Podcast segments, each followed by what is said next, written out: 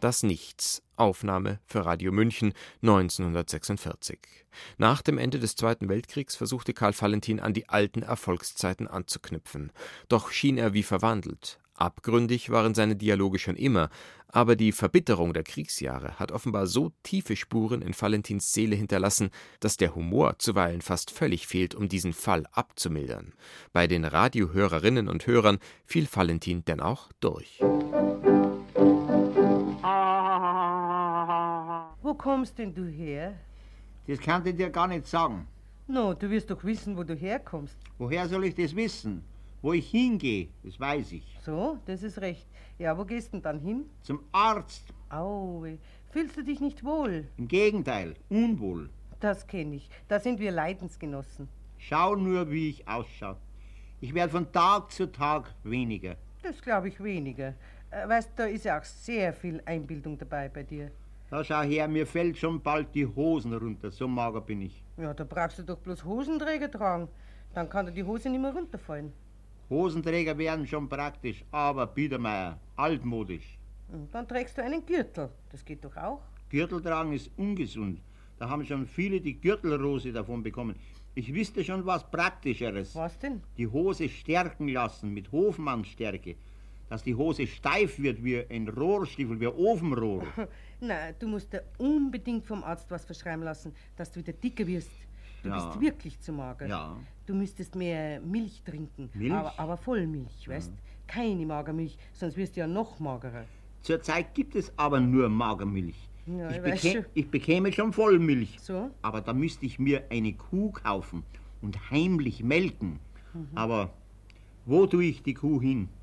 Wir haben doch nur zwei Zimmer und eine Küche.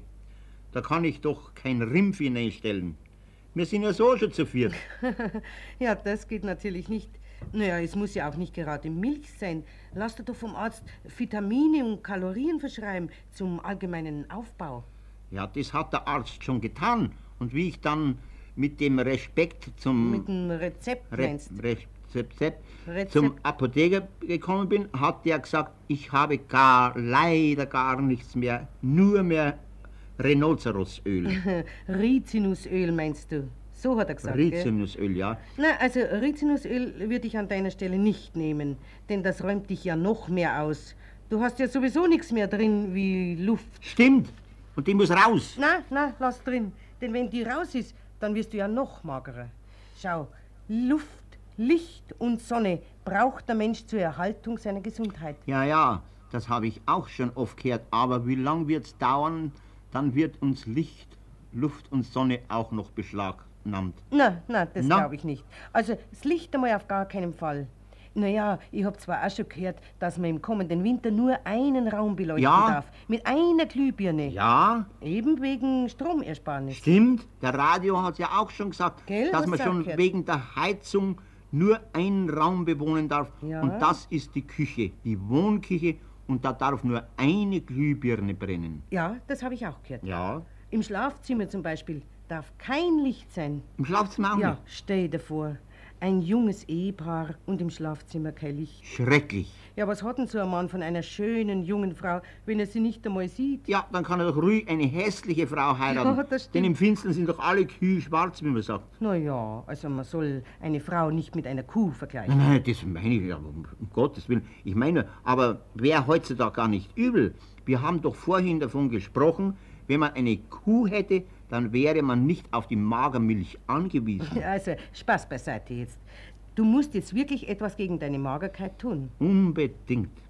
Schau, ich habe vor dem Krieg 115 Pfund gewogen. Ja, ich weiß. Heute wiege ich kaum mehr 98 Pfund. 98 Pfund, Ja. das ist zu wenig. Ja, Zu wenig. für mich als Erwachsenen schon. Ich war zwar schon bis auf 6 Pfund herunter. Oh, jetzt übertreibst du aber. Allerdings war das 1882, also gleich nach meiner Geburt. Ja, Hm.